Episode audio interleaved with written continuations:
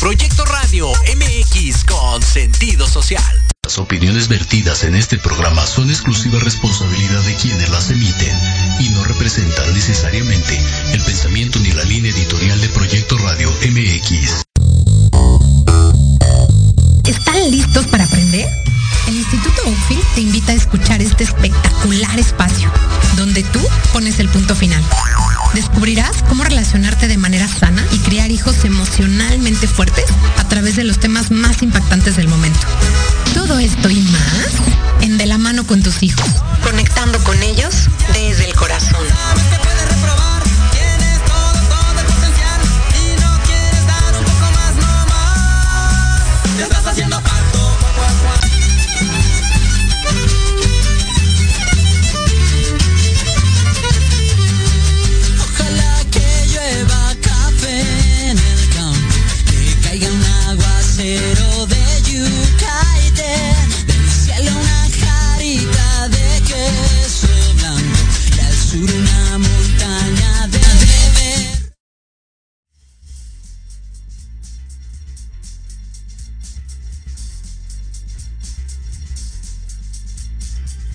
Año y hoy la verdad es que estamos cerrando un bloque, un mes, en el que estuvimos hablando de violencia y vamos a cerrar de verdad con broche de oro. Eh, estoy súper feliz de tener aquí a Tania González. Tania, bienvenida. Gracias por aceptar mi invitación.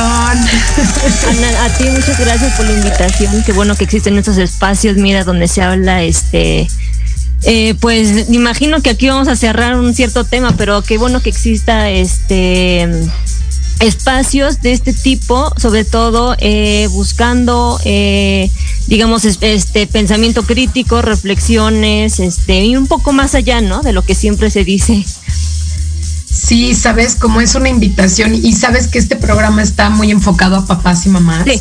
Entonces, eh, realmente lo que buscamos un poco, pues, es que los adultos nos eduquemos, Tania, o sea, porque, pues, creo que, em, mira, esto es algo que, siempre todos los adultos durante toda la historia siempre han dicho, que los adolescentes están eh, fuera de control, que es la época más difícil que hemos vivido, siempre todos los adultos dicen lo mismo. Cuando, cuando yo era adolescente, mis papás decían lo mismo, ¿no? Pero de verdad yo sí creo que, esto rebasa, o sea, todo lo que estamos viviendo en términos de violencia, de acceso a la información, de eh, drogas, de, o sea, sabes, de, de todo este mundo que es uno solo, cuando antes pues nada más vivíamos como en, nuestra burbuja, ¿no? O sea, toda esta apertura que existe, de pronto nos deja a los adultos como un poco, no, sé si es la palabra correcta, pero desprotegidos en qué información les vamos a proporcionar a los hijos, sea, cómo los vamos guiando, porque son cosas que pues definitivamente nunca vivimos, que nunca pasamos por ello, ojalá, ¿no? Que lo oías, lo escuchabas que pasaba por ahí, eh, pero que para la mayoría de nosotros, pues es muy nuevo. Como este, este tema que vamos a tratar hoy de violencia digital. O sea, pues perdóname, pero pues cuando yo tenía 15 años, 16, 17, 19, o sea, existían los teléfonos apenas inalámbricos, ¿no?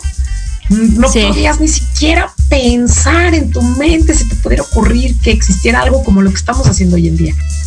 Entonces me parece como súper importante abrir estos temas para darles herramientas a los padres, a las madres, para poder eh, guiar mejor a los hijos y entenderlos también de alguna manera, ¿no?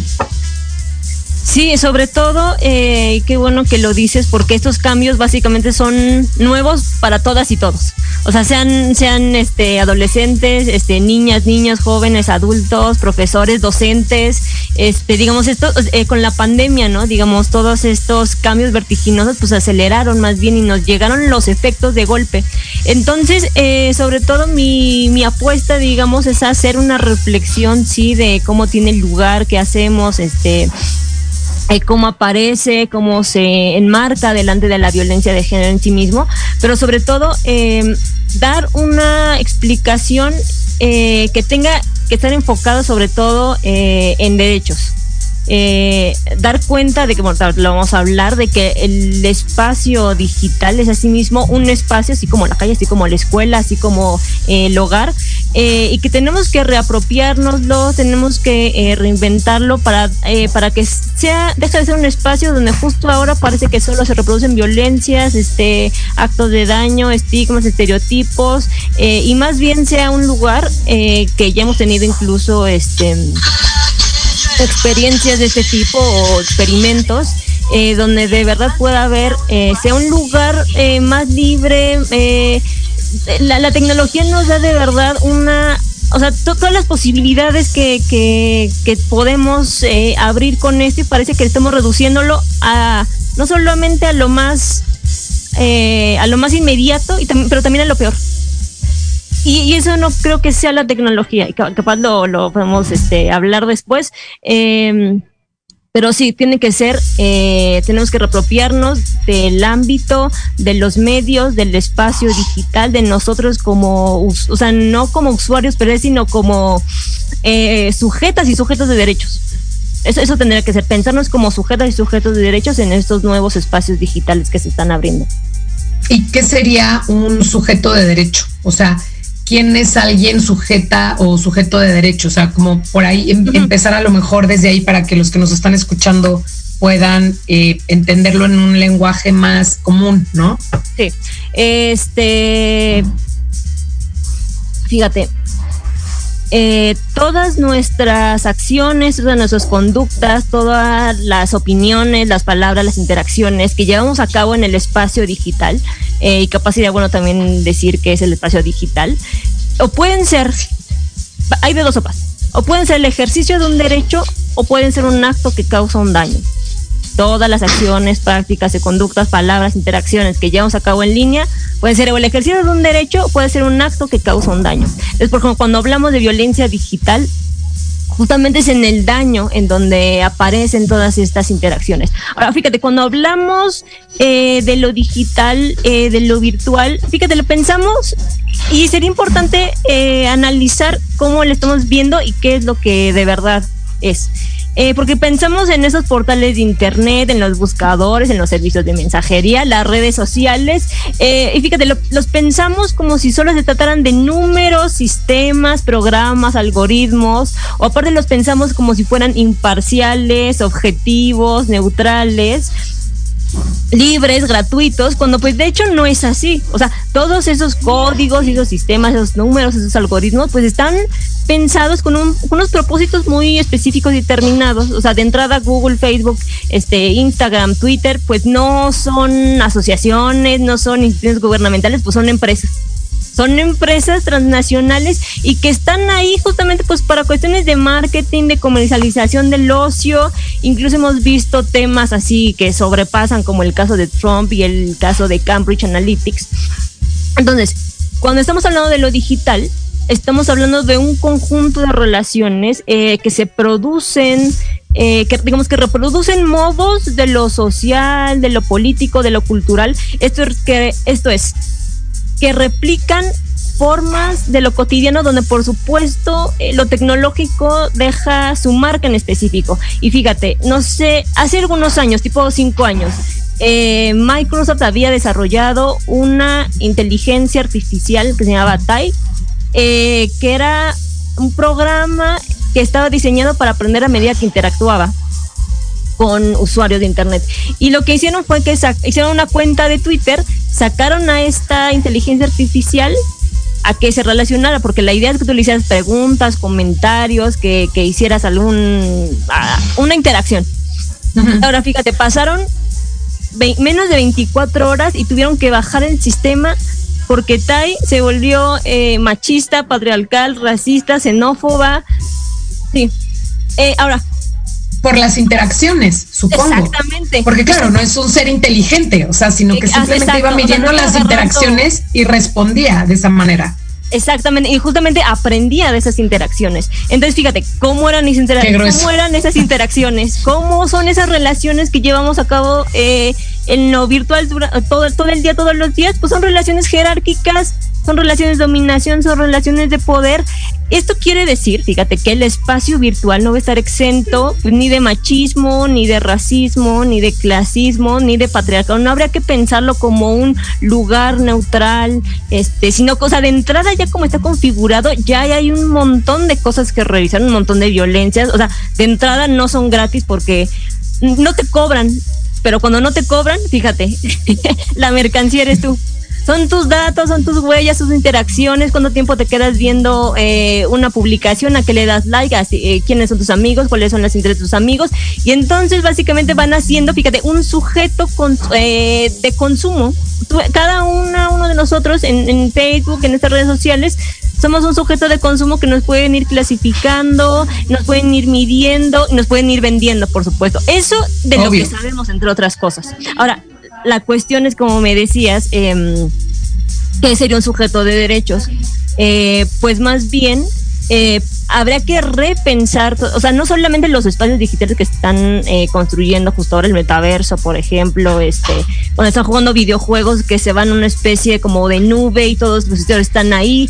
Em, la cuestión es pensar que estos espacios no son neutrales y entonces, entre otras cosas, requieren eh, responsabilidad, vigilancia y una intervención de la ciudadanía, o sea, más allá del Estado, de una ciudadanía activa eh, que se dé cuenta que en esos espacios están teniendo repercusiones sociales. Y, sociales de muy... Eh, alto impacto. Alto impacto, exactamente. Eh, donde se están llevando a cabo derechos, sí, pero también se están violentando el derecho a la privacidad, a la intimidad, este, a la a la, propia identidad, este, que me, eh, derechos económicos incluso. Entonces, eh, no pensar que, digamos, está fuera de mi alcance o entras a la computadora y solamente porque te estoy viendo desde aquí al lado, que estás en una pantalla ya estás a salvo.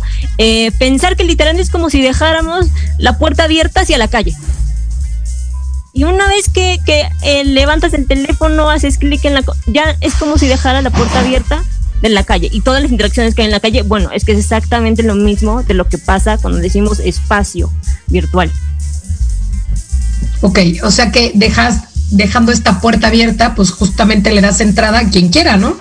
O sea, quien quiera pasar por ahí te escucha, quien quiera entrar se mete.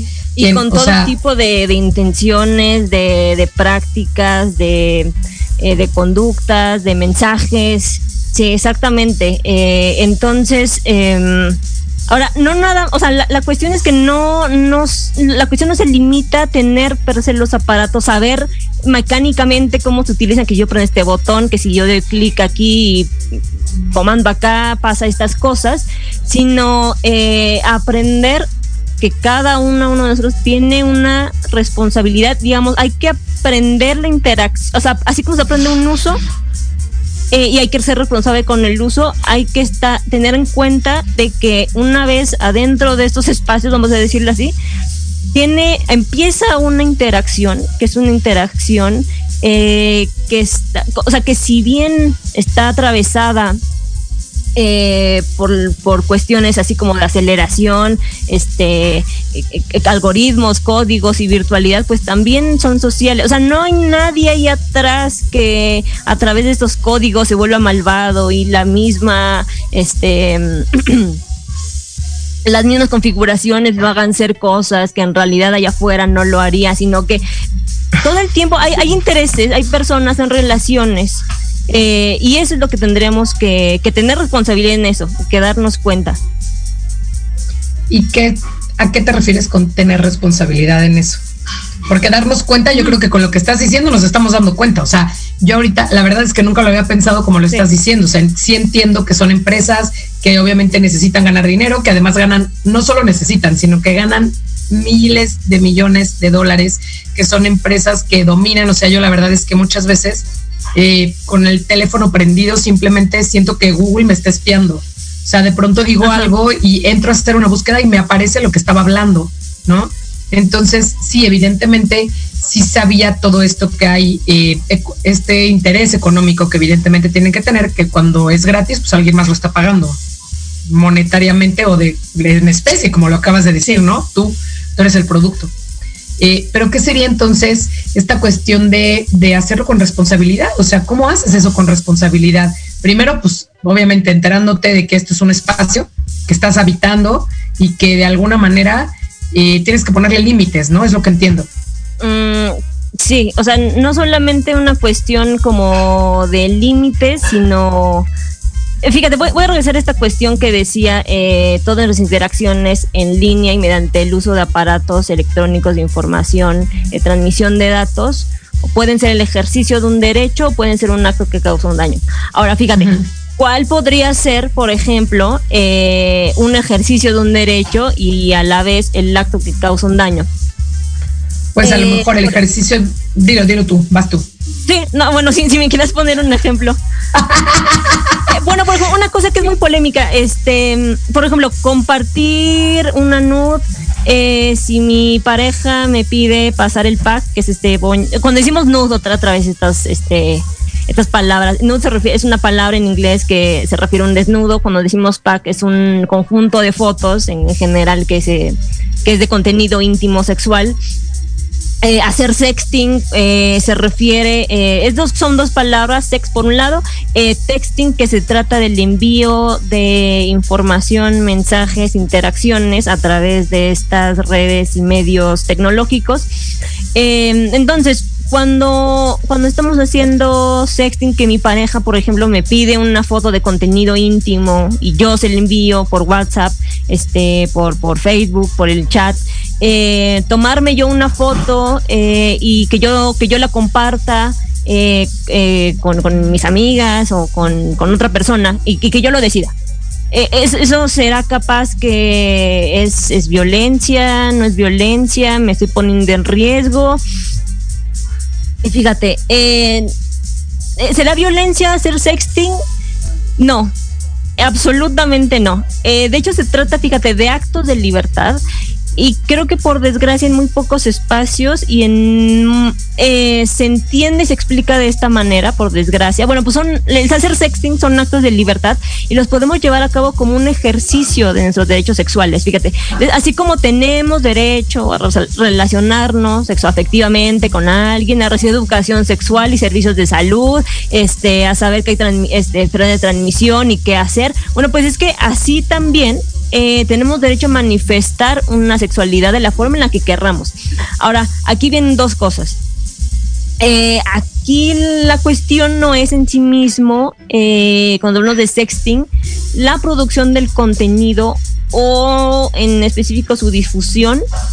Ojo, siempre que esté de por medio el consentimiento el consentimiento, el consentimiento, es decir, la aceptación explícita de una persona en crearlo y compartirlo, que entre las partes involucradas no se rompan los acuerdos de privacidad y se respete la intimidad de las y los participantes. Entonces, si se o sea, si estoy haciendo un acto que atenta contra la integridad, la dignidad, la intimidad, la privacidad de una persona, entonces justamente ahí estamos delante de una violencia, pero yo decía, era, es por, por dos lados. Primero, eh, saber que si yo hago sexting estoy haciendo un ejercicio de mis derechos sexuales. Y segundo, cuando digo también responsabilidad, es que nadie está salvado primero. Y ahorita podemos hablar de cómo, este, cómo hacer para evitar los riesgos y profilaxis digital, eh, pero nadie está salvo, primero de ser víctima y segundo, em, nadie, eh, o sea, con todas las interacciones que llevamos a cabo, nadie tendría que estar exento de ser agresora o agresor de este tipo de conductas. Entonces, eh, sobre todo, sabiendo no solamente eh, que yo tengo derechos dentro del espacio virtual y cuando utilizo estas plataformas y estos medios tecnológicos, sino saber que ciertos actos que yo cometa de forma directa o indirecta, puede ser que yo sea tanto agresor como, como, eh, ¿cómo se dice cuando cómplice? Puedo, yo puedo ser agresor, yo puedo ser cómplice y yo puedo revictimizar a alguien sin siquiera yo haber sacado la foto, por ejemplo. Eh, o sin siquiera yo a ver eh, que, esté en mi teléfono o en existen un montón de, eh, de conductas de manifestaciones incluso de opiniones pues que pueden estar contribuyendo justamente al al, al, acto que causa un daño, al, al, decremento de derechos, al estar violando la intimidad, la privacidad, la dignidad de una persona. Entonces, claro, habría que saber no solamente eh, cuáles son y cómo tienen lugar, por ejemplo, los derechos que ya dijimos, este que tiene que tener lugar el consentimiento, que tengo que saber qué quiero, este, sino también eh, qué conductas eh, podrían ser constitutivas de daño, en donde, por ejemplo, es tipificado como delito eh, violencia digital. Esas serían más o menos, digamos, como las dos partes en las que, que tiene lugar la responsabilidad digital.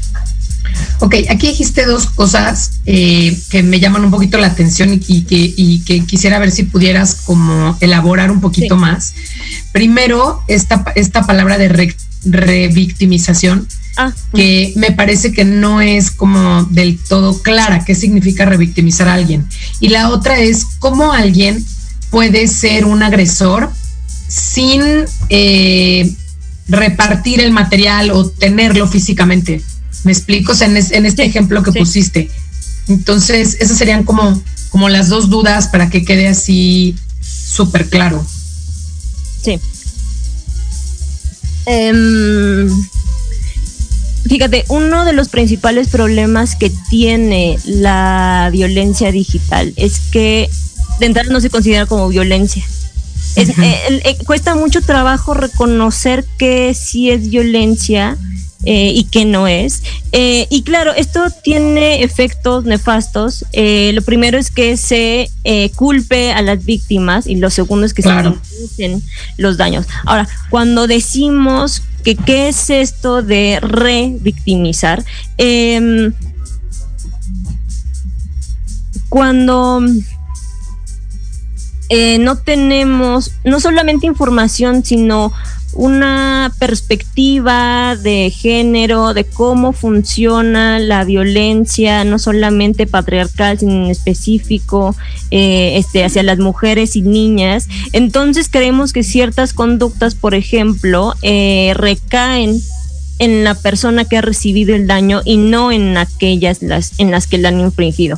Entonces, por ejemplo, eh, muchas veces se cree, y esto, o sea, digamos, es, es, es común, pero como que están esos espacios para que podamos hablar de ello y, digamos, quitar ciertas nubes y ciertos prejuicios y ciertas este, ideas, creencias que ya tenemos. Eh, muchas veces se cree que porque yo me tomé una foto, porque yo me dejé grabar, porque yo sí di mi consentimiento, porque yo porque confío en esa persona, que porque yo que yo utilizo falda, ¿no? Que porque yo salgo de noche, entonces toda esa agresión, todo ese daño y toda esa violencia han sido eh, culpa mía.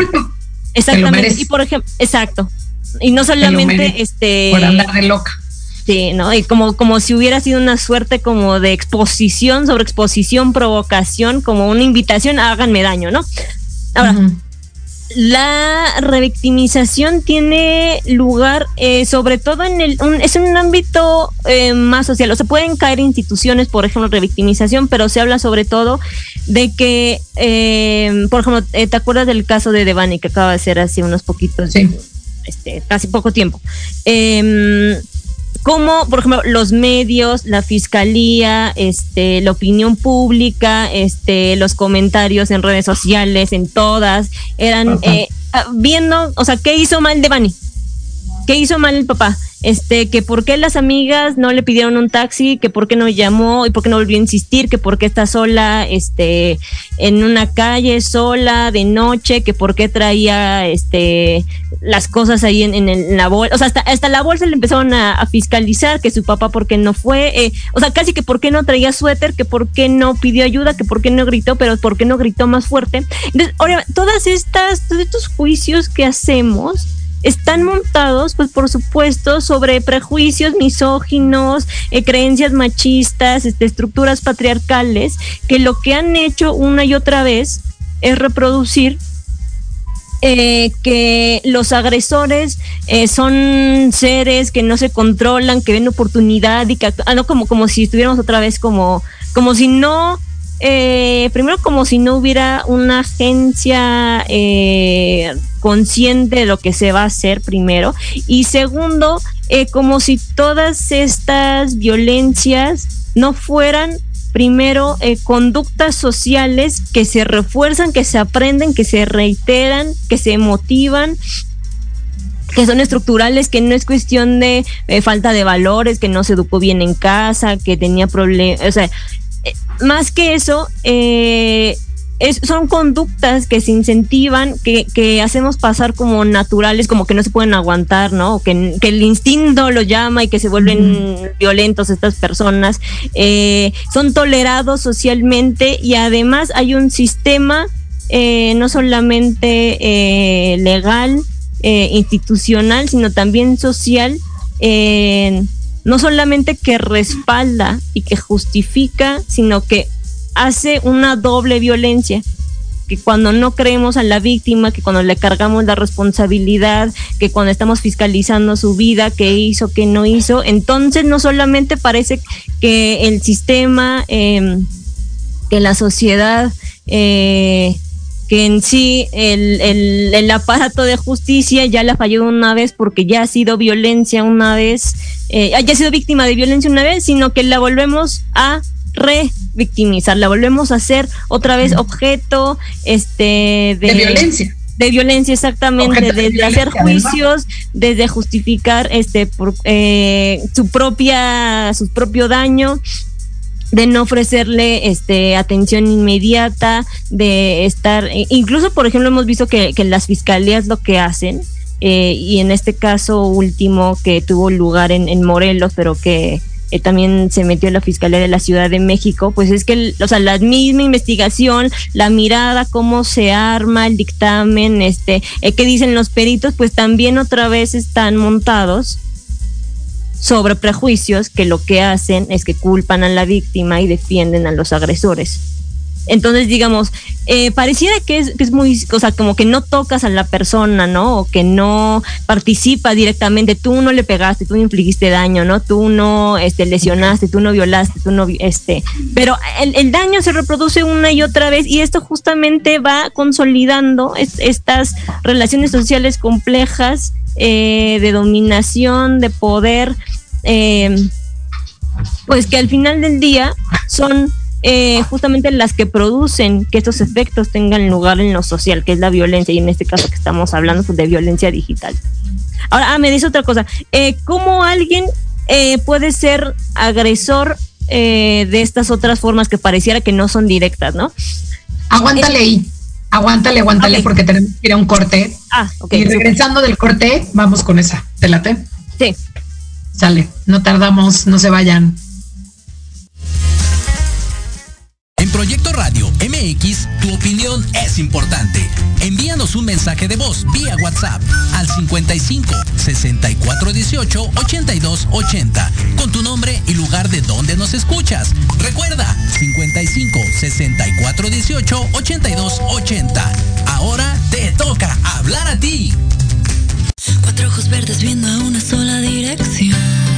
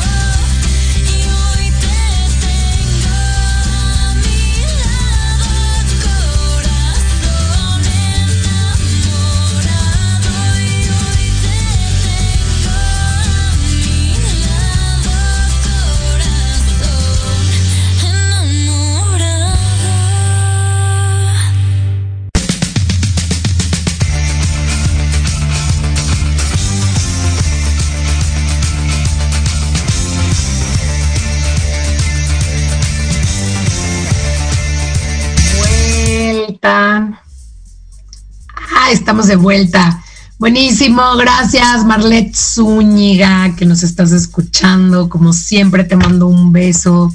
Y ahora sí, Tania, estamos de vuelta. Cuéntanos, ¿cómo podemos ser agresores sin ser físicamente agresores, sin estar ahí, sin tener la foto, sin eh, pegarle a la gente, sin violarla, sin todo eso? Sí. Eh, bueno, fíjate, en específico en violencia digital, em, muchas de, o sea, la la carga de si alguien puede ser un no agresor quedó definida por cómo se hicieron las nuevas reformas derivadas de eh, la reforma de la llamada ley Olimpia. Eh, y no sé si le llama la atención que hace unos años eh, se aprobó una ley que tiene el nombre de una mujer, no, ley Olimpia. Pues resulta que la historia de Olimpia eh, eh, Melo es una historia de una chica joven, estudiante eh, de la ciudad de Puebla, que fíjate, em, ella decide hacer un video íntimo con su pareja en ese momento. El video se. Ella consciente. Em, lo, lo, o sea, consciente la producción, pero no así la difusión. Eh, y lo que ocurrió después fue que el video eh, se compartía, pero se compartía por redes, por medios, por chats, este, pero cuando digo medios era este en la radio, en, en, periódicos, este, le hablaban por teléfono, le pedían que para bajar el video, no solamente, fíjate, no solamente le pedían dinero, le pedían cualquier, este, otros videos, este, fotos íntimas de otra vez de ella, de, de su familia, este, pero una, o sea, cantidad de, de atrocidades, burlas, este, juicios a los que fue víctima eh, Olimpia. Y entonces eh, fue justamente esa experiencia tan fuerte que la llevó, o sea, y no solamente ella, este, eh, un grupo de, de, activistas de otras organizaciones que cuatro años después, labor titánica además, y en un estado con ciertas características sociales de conservadurismo como es Puebla, eh, llegaron a aprobar, fíjate, por unanimidad eh, en el Código Penal eh, como delito la difusión de contenido íntimo sin consentimiento.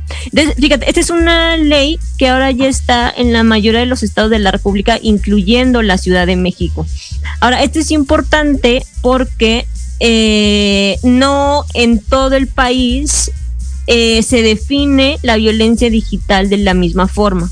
Entonces, nos interesaría pensar, por ejemplo, cómo se define eh, en la Ciudad de México. Ahora, puede haber muchas conductas que puedan entenderse, digamos, en la teoría o en la doctrina como violencia digital. Esa es una cosa y otra es que quedó dentro de la reforma y que se considera en este momento eh, como delito. Ok.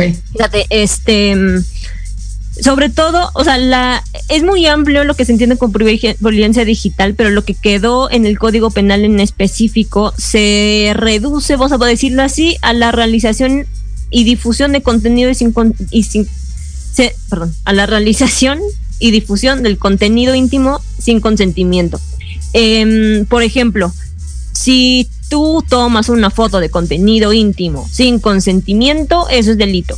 Fíjate, si tú elaboras eh, en una de estas fotos de montaje en Photoshop, en Canva, y tienes eh, una imagen, un video de contenido íntimo, y tú le pegas otra imagen, otra cara, eh, sin consentimiento, eso también quedó como delito. otra de las cosas, por ejemplo, es que, em, y derivado de esta experiencia, o sea, no solamente es quién hizo el video, quién hizo la foto, eh, quién hizo el montaje y luego eh, cómo se prolifera.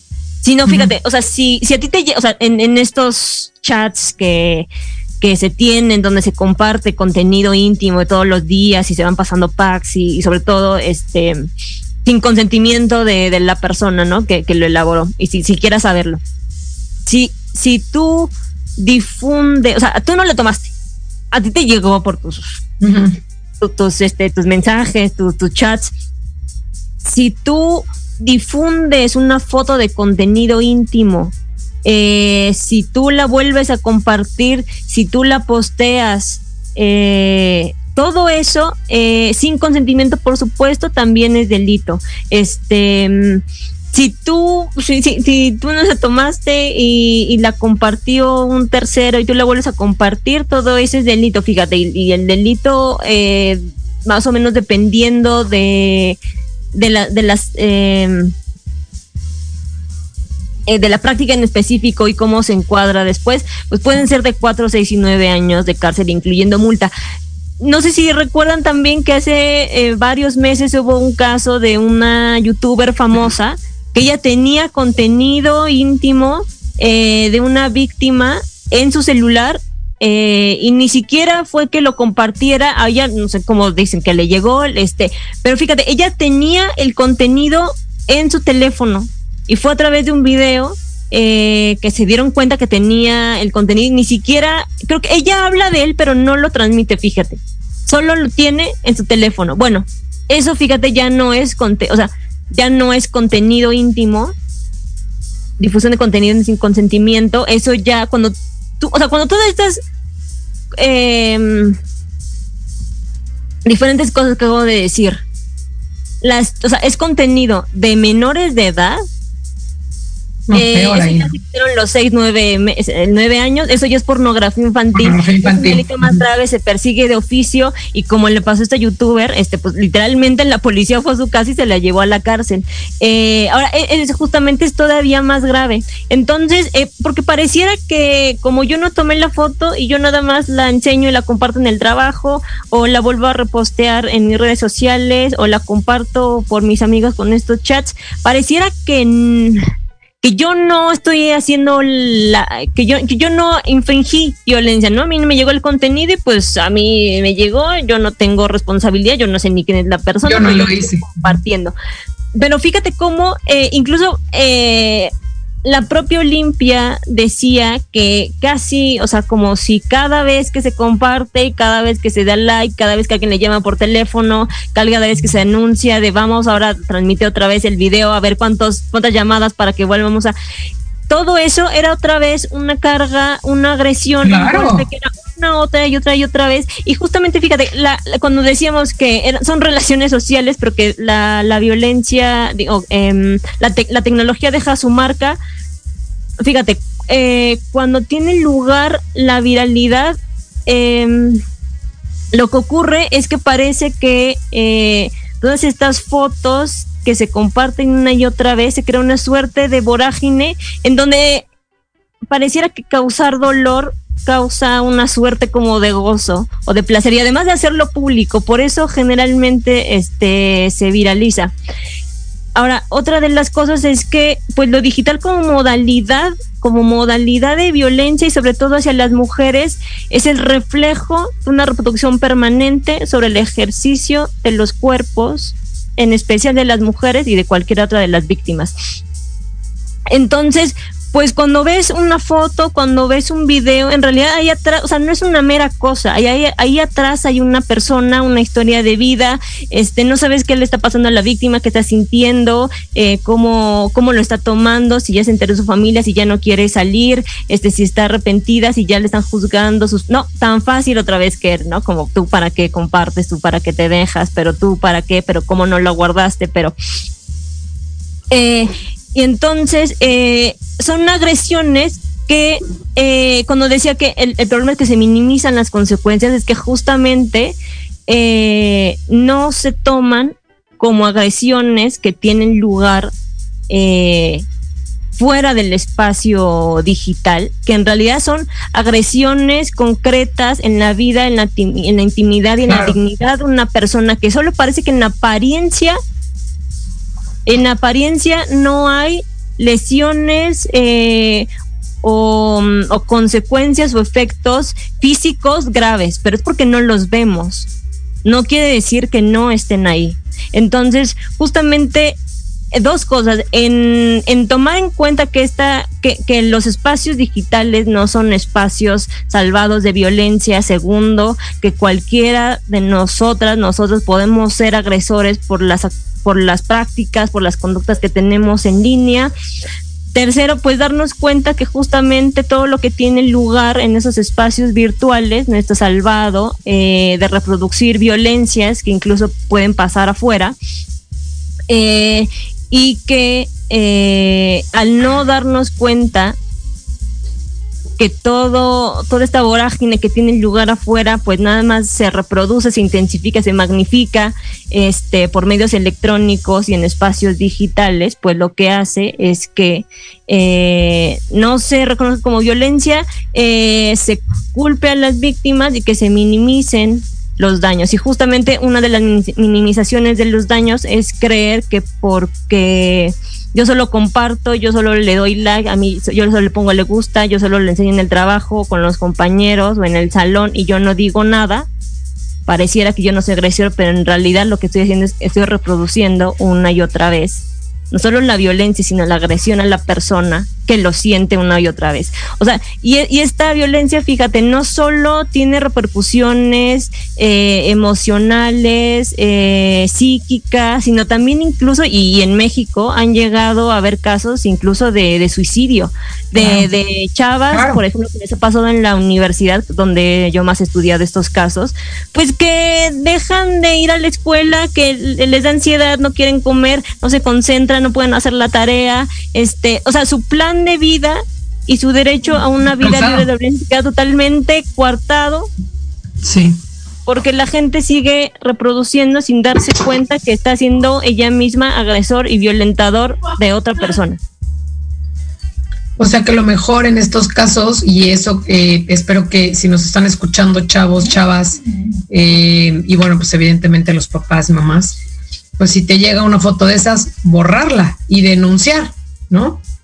Ante la autoridad competente, sea el lugar en el que sea. O sea, si estás en la escuela, pues tendría que ser este ante los directivos de la escuela. Si estás en el trabajo, pues tendría que ser ante recursos humanos. Si estás, o, bueno, pues ya si quieres llegar a instancias legales, pues ya es otra cosa, ¿no? También. Sí, eh, y por ejemplo, otra vez que tenga lugar este el consentimiento, o sea, lo mejor es que si a ti te llega una foto, y conozcas a la persona, no la conozco, parezca de este de estas páginas ya de contenido pornográfico, este sexual íntimo que se están compartiendo, lo mejor eh, es, es borrarlas. Eh, que no se queden eh, en el en la memoria del teléfono. Incluso hay unas opciones en, en WhatsApp en donde tú, o sea, llega un, un contenido y hasta que tú le das clic es donde se baja, ¿no? Eh, bueno, porque incluso, o sea, tal quedó la, la el, a la letra de, de, cómo tiene que ser el delito que incluso la trans, o sea, la reproducción del contenido puede, o sea, puede entenderse como, como delito, como violencia como que ya lo estás viendo, claro. Exactamente, justamente, o sea, si te llega el, el, contenido, tú lo bajas y, y, se empieza a autorreproducir, bueno, es que eso ya sería, eh, ya sería delito. Exactamente. Eh, y otra cosa, por ejemplo, este, cuando hay relaciones, este, de, de, pareja, de noviazgo, donde se, eso, bueno, ese, bueno, cuando hablábamos de consentimiento, el consentimiento tiene que ser explícito.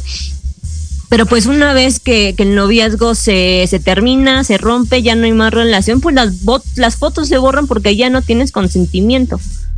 Entonces, sobre todo, este, sí, mucho cuidado. Este, no, tú no tener los contenidos, no volver a reproducirlos. Si conoces, o sea, si conoces a la víctima, fíjate, o sea, hay una doble responsabilidad, sobre todo, este, capaz, este, te puedo pasar unos tips de cómo llevar a cabo sexting de forma, pues, segura, eh, con algunos. Tania, yo creo que, yo creo que eso va a tener que ser otro programa, porque, o sea, nos quedan 10 minutos, literal. Entonces, o sea, está súper interesante y yo creo que es muy importante que los chicos, que son quienes más lo hacen, eh, no digo que los adultos no, pero creo que los chicos... Sí, de hecho, este, jóvenes de 2 a 19 son los que más llevan a cabo sexting. es como, no, sé, desde mi punto de vista es una manera de relacionarse ya para ellos, o sea, para ellos no es algo como, ¡Ah! ¿cómo? Sexting, qué horror, pasar packs, o sea, no, para ellos es una manera hasta como de ligar, no sé, eh, me cuesta a mí mucho trabajo entenderlo por la edad que tengo, pero finalmente, pues yo trabajo con puro adolescente, entonces justamente quiero entenderlo perfectamente y, saber eh, que ellos sepan cómo pueden hacerlo de manera segura y qué consecuencias puede haber o no de si hacen una cosa u otra, ¿no? O sea, creo que eso sí sería como, como tema de un programa que de una vez te, te digo, veámonos para hacerlo, nos ponemos de acuerdo en la fecha. ya, sí, claro que sí. Sobre todo, eh, porque hablamos mucho de, de, la cuestión de qué pasa si las agresiones no lo hagas, eh, puede haber estas cosas, este, pero también es del otro lado, ¿no? O sea, si tú recibes un, un contenido, si alguien tuvo la confianza, por ejemplo, de mandarte una foto, ¿tú qué tienes que hacer? ¿No? O sea, este, tú no la compartas, este, no tienes autorización, este, esa persona te está dando toda su confianza, ahí mismo va su derecho a la intimidad y la privacidad, este, y si tú te enteras de que alguien está compartiendo, bueno, pues si la conoces, si lo conoces, si le conoces, ve y dile, alguien está compartiendo contenido íntimo, ¿no? Porque justamente la vorágine empieza porque alguien se queda callado. Claro. Ni, ni siquiera tendrá que compartirlo. Alguien está viendo que se están compartiendo y no está diciendo nada. Claro. Eh, Tania, tips para evitar esto. para evitar caer en violencia digital. Sí, para ya para terminar, porque ya nos queda nada. Sí, bueno, eh, hay varios, pero tres principalmente. Eh, cuando tomes una foto, oculta tu rostro, señas visibles, tatuajes, relojes, este, marcas de nacimiento, que no sepan que eres tú. O sea, una foto no puedes tomarla y mandarla a fuerzas hay que, que hacerle edición, tratar de que no se vea, o sea, exactamente, eso por un lado. Dos, hacerlo a través de mensajería segura, tiene que ser un acuerdo entre las personas que lo están haciendo, los dos se ponen de acuerdo, por este medio le vamos a mandar, así le vamos a hacer que no salga nuestro rostro, este, si te llega, luego, luego lo borro, no capturas de pantalla, no compartir. Signal y Telegram son eh, los que tienen seguros, este, compartir una sola vez y se, y se borra el contenido. Em, otra cosa y su súper, súper importante dónde se guardan las fotos. O sea, yo, yo que la produje y yo que la tengo en mis medios, ¿dónde lo guardo? No guardar ni en dispositivos, ni en la, ni en la computadora, ni en la tableta, ni en el teléfono, aunque sean tuyos. Em, no guardarlo en, en la nube, eh, aunque también sea tuya, no dejarlo colgado en las redes sociales, ni aunque lo hayas pasado por chats privados, ni aunque lo hayas puesto en privado, porque la mayoría de las filtraciones se han hecho justamente por por nube. Imagínate que tú, tú te tomas una foto y no se lo va a enseñar a nadie, tú tienes contraseña, te roban el teléfono. Ahí se te fueron todas sus fotos. Este, exactamente, te hackearon la cuenta y estaban en tu correo electrónico. Ahí se fueron tus fotos. Este, y si te, te, hackean por el, el, correo electrónico, pues ahí va tu drive, ¿no? O tu, o tu nube. Este, mm, siempre guardar las fotos en memorias externas en estas este, pendrives US, USBs, eh, que tú sepas dónde están, este, cuáles son, este, si tú quieres compartirlas, pero desde aquí que no, o sea, que no empiecen a circular. Esa es la forma más, más segura, tenerlas en dispositivos este, externos. A otra cosa, eh, cuando se manden las fotos es conveniente ponerles, o sea, una marca de agua, un, un algo. Eh, sobre todo, por ejemplo, una de las cosas que recomiendo es que eh, cuando la vayas a editar, siempre tiene que estar así como editada para quitar este, este cara y demás. Eh, ponle el nombre chiquitito donde solo tú lo sepas en marca de agua de la persona a la que lo estás mandando. Así por ejemplo, si se filtra o si se comparte, bueno, tú ya sabes quién fue el que lo filtró, ¿no? Este, sobre todo si lo mandas a más de una persona. Exactamente. no, si solo se lo mandas a una, pues esa es la que la tuvo compartir, ¿no? Sobre todo, este, no utilizar, o sea, redes domésticas, no utilizar redes abiertas, no utilizar equipos que no sean propios como en este cafés internet, este centros de cómputo, este, porque se han dado casos en donde todos estos equipos pues tienen ciertos programas en donde tú entras a tu correo electrónico, a tu WhatsApp, a tu Facebook y pueden robarte así o sea, nada más con entrar ya te roban este, los datos, hacen un enlace e incluso desde otro equipo pueden entrar nada más con ese enlace. Esa es la mayor forma de filtración de, de, contenido y sobre todo siempre eh, eh, eh, hacer uso de todos estos medios, las redes sociales, los, los este, mensajería, este, en, en, en dispositivos propios. Estamos en, el trabajo, en, en, la escuela, en el cubículo, en el laboratorio y vemos una computadora, nos la prestaron y ahí vamos a abrir el correo electrónico, ahí vamos a abrir el Facebook. Eh, ¿Para qué? ¿Para qué? La verdad, o sea, y suponiendo que, que no tienen estas cosas, mucha gente la deja abierta, no la cierra bien y ahí cualquiera se entra de clic y tiene tus... Entonces, también esa es una suerte de responsabilidad, o sea, si bien es un derecho, también nosotros tenemos una responsabilidad en tener todas estas medidas de seguridad para estar más seguras, seguros también ahora en Internet.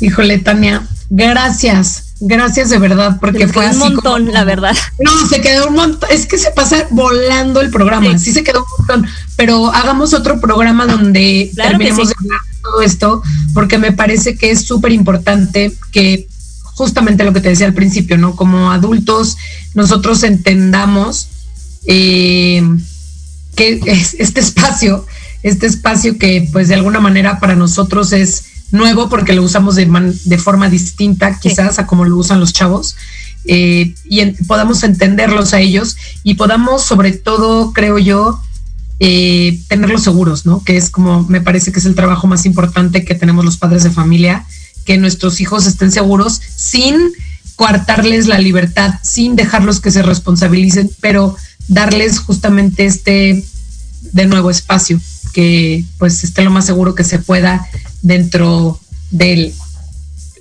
contexto en el que vivimos el día de hoy. Sí, o sea, ya no, ya no cabe decir no lo hagas, hay que decir cómo hacerlo bien. Exacto, sí, justamente. Justamente. Tania, ¿dónde te encuentran en redes, por favor? Por este, Twitter principalmente. en, en Facebook estoy como Tania, filósofa feminista. Eh, y en Twitter, arroba Tania González, pero el González, la primera A es un 4, entonces ahí principalmente. Ok, buenísimo. Pues bueno, gracias a todos gracias los que por la invitación. Hoy. No, hombre, gracias a ti, esto estuvo de lujo de verdad y se me quedó así como millones de preguntas y, y muchas cosas que en las que quisiera que después pudiéramos profundizar un poquito más. Entonces te voy a estar dando lata. Claro que sí, muchas gracias. Gracias a los que nos escucharon. Nos vemos la próxima semana a las 7 en punto, aquí en De la mano con tus hijos. Eh, recuerden que el programa es patrocinado por Instituto Oakfield, la mejor opción para la educación emocional y académica de tus hijos, incluyendo emocional, el cuidarte, el autocuidado. Y bueno, eh, en mis redes me encuentran como Acompaña Mi Sana, Facebook, Instagram y YouTube. Y Twitter no digo porque no lo sé usar, pero bueno, sale. Nos vemos próxima semana. Gracias, gracias Tania. Gracias. Bye.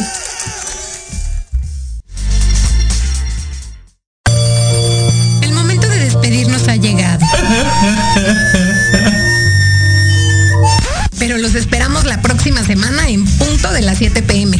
Recuerden seguirme en mis redes sociales para más contenido. Encuentran en YouTube, Facebook e Instagram como Acompaña Mi Sana. El programa fue patrocinado por el Instituto UFI, la mejor opción para el desarrollo académico y emocional de tus hijos.